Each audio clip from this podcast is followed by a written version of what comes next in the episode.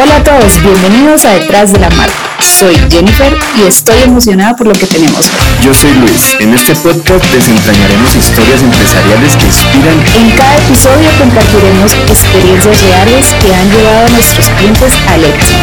Aquí, en exclusiva para ti. Comencemos. Hoy vamos a hablar de cómo escribir tu primer blog. Esto es una, un podcast que estamos haciendo para esas personas que están deseando abrir un blog, pero no saben qué escribir en su primer blog. Entonces vamos a contarle un poquito la experiencia de la agencia. Desde hace siete años eh, hemos venido escribiendo muchos blogs con nuestros compañeros, con la gente que trabaja con nosotros, eh, con personas que hemos eh, contactado por fuera. Y cuando nos sentamos casi cuatro meses a pensar qué blogs íbamos a escribir, decidimos escribir un primer blog y estamos súper nerviosos escribiendo. ¿Tú te acuerdas hace siete años cuando escribimos el primer blog? Sí, sí, y fue, sí, una parte de que gastamos muchísimo tiempo pensando sobre qué escribir, sobre los puntos que debíamos enseñarles a las personas o si debíamos hablar de nosotros o qué le podíamos eh, enseñar. Entonces, sí, por eso creamos este primer blog de cómo escribir un primer blog a partir de todo lo que aprendimos. Sí, estuvimos varios meses tratando de aprender eh, cómo escribir un blog, eh, cómo, qué es lo que podíamos escribir, aunque en la universidad nos enseñaron un montón de cosas sobre esto.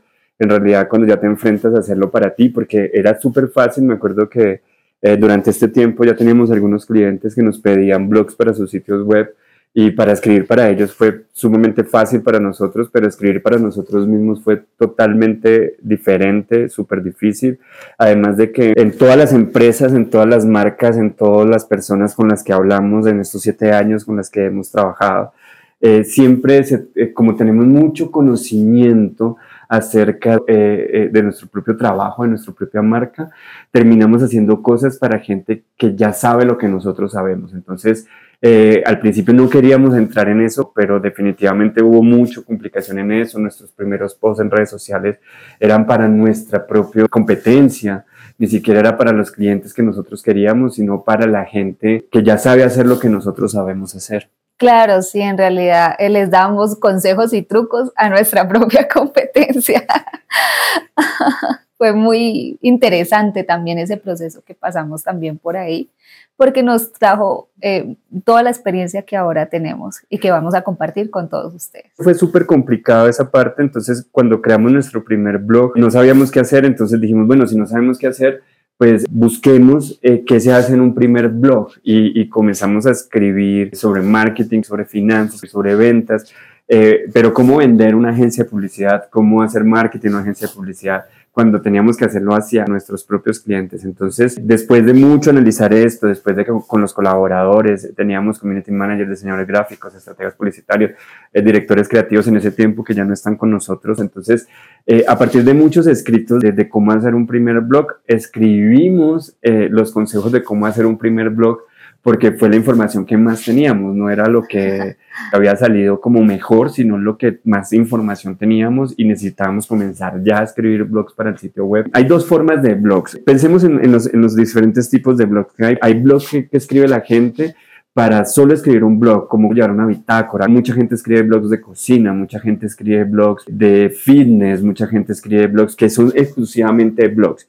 Y el otro tipo de blogs que utilizamos son blogs que tenemos en los sitios web de nuestros clientes, donde nos ayudan a posicionar con contenido de interés del sitio web. Entonces, eh, por ejemplo, tenemos un cliente que vende bicicletas, que vende artículos deportivos en realidad en general, vendemos muchas bicicletas, patines, scooters, todo esto. Comenzamos escribiendo blogs sobre cómo patinar, cómo, cómo montar bicicleta. Consejos para eh, gente que hacía el deporte. Después sacamos unos blogs de nutrición para la gente que hace deporte y comenzaron a llegarnos un montón de clientes eh, que estaban buscando eso. Entonces es como que, bueno, si la gente está buscando una bicicleta, nos va a encontrar porque hacemos un buen trabajo de posicionamiento en Google pero si la gente ya tiene su bicicleta y quiere unos patines o quiere otra cosa así, ya va a buscar cómo alimentarse. Entonces, ha sido cosas como que hemos ido eh, aprendiendo un montón de cómo hacer estos blogs y, y, justo eso fue lo que hicimos cuando hicimos nuestro primer blog en la agencia. Fue como investigar de qué podíamos sacar, porque era como algo mágico, era como nuestro primer blog tiene que ser pegajoso, tiene que ser súper bueno. Entonces, eh, al final, no importa, Al final, el primer consejo que yo les daría a ustedes es no importa que escriban su primer blog, no tiene que ser súper mágico, no tiene que ser el más creativo del mundo, no tienen que pegarla, no tienen que hacer esto. Inclusive les cuento, nosotros escribimos nuestro primer blog y se vino a ser popular casi cinco años después comenzaron a leerlo. Inclusive teníamos cero visitas a ese primer blog durante los cuatro primeros años. El quinto año comienzan a leerlo, ya se hace muy popular, tiene comentarios, pero fue algo que para nosotros fue como que eh, nadie lo leyó. Al final fue todo un fracaso y, todo. Y haberlo pensado tanto y haber, eh, o sea, como que, hubiera pasado tanto tiempo para poder escribirlo, aunque fue muy beneficioso haber estudiado y haber investigado bastante para poder llegar a ese. A partir de ese primer blog salieron un montón de blogs. El primer blog que nos pega es un blog que escribe Jennifer sobre cómo hacer textos publicitarios. El segundo blog que nos pega es un blog que escribe Jennifer, pero tiempo antes del, del, del primer blog que le pegó que fue, que fue Juegos para desestresarse. Ay, ese fue muy divertido escribir, porque sí pensamos también en que, por ejemplo, eh, los dueños de empresas, los eh, que están a cargo de muchas empresas pueden tener mucho estrés. Entonces dijimos, bueno, ¿cómo les ayudamos a, a aliviar ese estrés? Entonces empezamos a buscar juegos y encontramos una variedad de juegos por favor revísenlo, son divertidos y son juegos que de verdad te desestresan. En un próximo podcast vamos a hablar de ese blog específico y vamos a hablar de estos juegos y cómo funciona y todo eso, pero si búsquenlo, están en nuestro sitio web, lo pueden encontrar, entonces eso fue súper bacán. Después vienen otros blogs, pegó un blog que escribió uno de nuestros eh, gerentes de cuentas, que escribió un blog del turismo en Ecuador, de cómo se maneja la parte digital del turismo en Ecuador y nos llamaron de universidades, nos invitaron a ir a hacer charlas, nos invitaron a ir a hablar sobre marketing digital para el turismo. Esto fue antes de pandemia, entonces eso fue súper fuerte. Después con la pandemia se, se muere tenaz el turismo en, en, todo el mundo, en Ecuador afectó muchísimo también, entonces comienzan a llamarnos también después de que se está abriendo la pandemia eh, empresas de turismo. Nosotros eh, en ese tiempo teníamos, antes de pandemia, teníamos la mayoría de nuestras empresas eran de turismo, entonces eh, para nosotros fue un golpe duro también, pero continuamos educando a la gente, dando contenido de valor, que lo que nos interesa mucho es ayudar a las personas y que las personas vean en la agencia un apoyo, que seamos parte de su equipo de trabajo. Entonces, como para ir, para ir redondeando un poquito la idea sobre el primer blog, escriban lo que sea en realidad. Lo importante de un blog es ser constantes. Eh, nosotros hasta el año pasado, hasta el 2023, en los blogs que escribí, por lo menos tenemos que escribir un blog por mes. No pasábamos todos los blogs, sino que como el más interesante de todos los que escribían lo hacíamos mensual, pero después de que nos dimos cuenta que la cantidad de blogs hace que venga mucha gente, eh, dijimos, wow, o sea, toca ver que el blog esté bien, que, que los datos que tengan sean de contenido de interés. Que, tenga, un buen SEO para que se posicione. Cuando hablamos de SEO es optimización para Google, entonces eh, tener las palabras claves.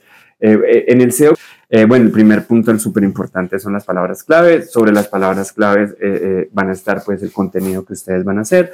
El segundo punto son imágenes. El tercer punto va a ser va a ser los títulos, el cuarto punto va a ser la cantidad de palabras, un blog el mínimo tiene que tener 600 palabras en contar títulos. Eh, ustedes saben que cómo se escribe con Word y todo eso, que tú tienes un título y tienes un párrafo que tienes ahí.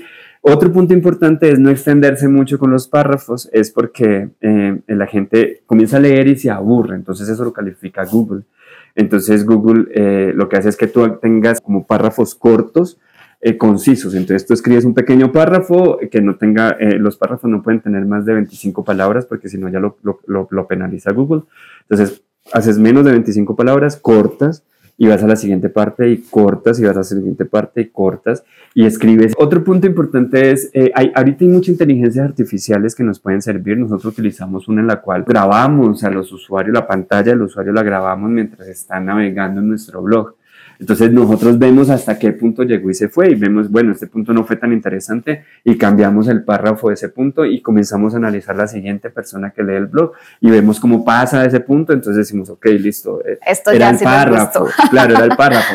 no era lo largo del blog. Entonces, como que esos puntos se deben de tener en cuenta cuando... Claro, yo quiero recargar uno de los puntos que tú dices de las imágenes. Por favor, no usen imágenes con derechos de autor. Eso te lo penaliza Google y te puede cerrar así tu página y todo. No, y, no solo eso, puedes tener demandas. Nosotros, eh, ah, Nosotros nunca usamos, nunca desde, desde que iniciamos la agencia, eh, cuando yo, nosotros estudiamos publicidad en Colombia, eh, nos decían siempre eh, la importancia de los derechos de autor, siempre se recalcaba mucho sobre eso. Entonces nosotros nunca usamos imágenes eh, que, o sea, si yo uso una imagen tengo que decir de qué página viene, poner el link de la página y todo eso y decir que use la imagen de ahí.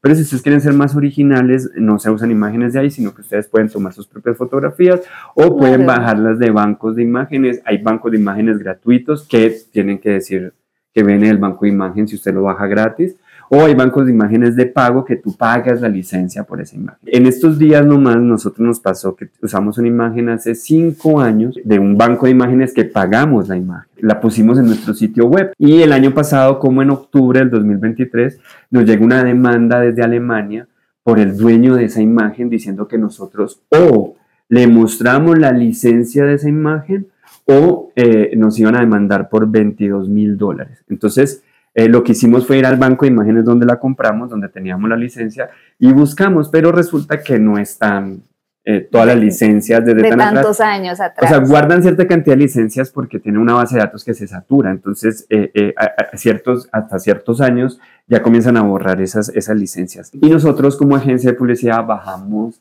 casi 600 imágenes a la semana. Entonces, compramos esas imágenes, esas licencias a la semana. Entonces, para nosotros fue súper complicado encontrar la licencia de tantos años atrás. Entonces lo que nosotros hicimos fue un reclamo a la empresa eh, a la que le compramos la licencia. Entonces la empresa a la que le compramos la licencia, eh, lógicamente, comenzó a analizar y a decirnos, bueno, pero muéstrenme ustedes eh, el pago que nos han hecho a nosotros de ese año. Entonces yo le muestro que ese año nosotros teníamos pagada la licencia con un recibo de PayPal, un recibo de mi cuenta bancaria y en el sistema con ellos decía desde qué fecha estábamos activos y les mandé todos los prints de pantalla de esto y dijeron, sí, usted tenía eso. O sea, si la imagen estaba en su banco de imágenes y nosotros eh, teníamos paga la licencia del banco de imágenes y teníamos pago por un año esa licencia.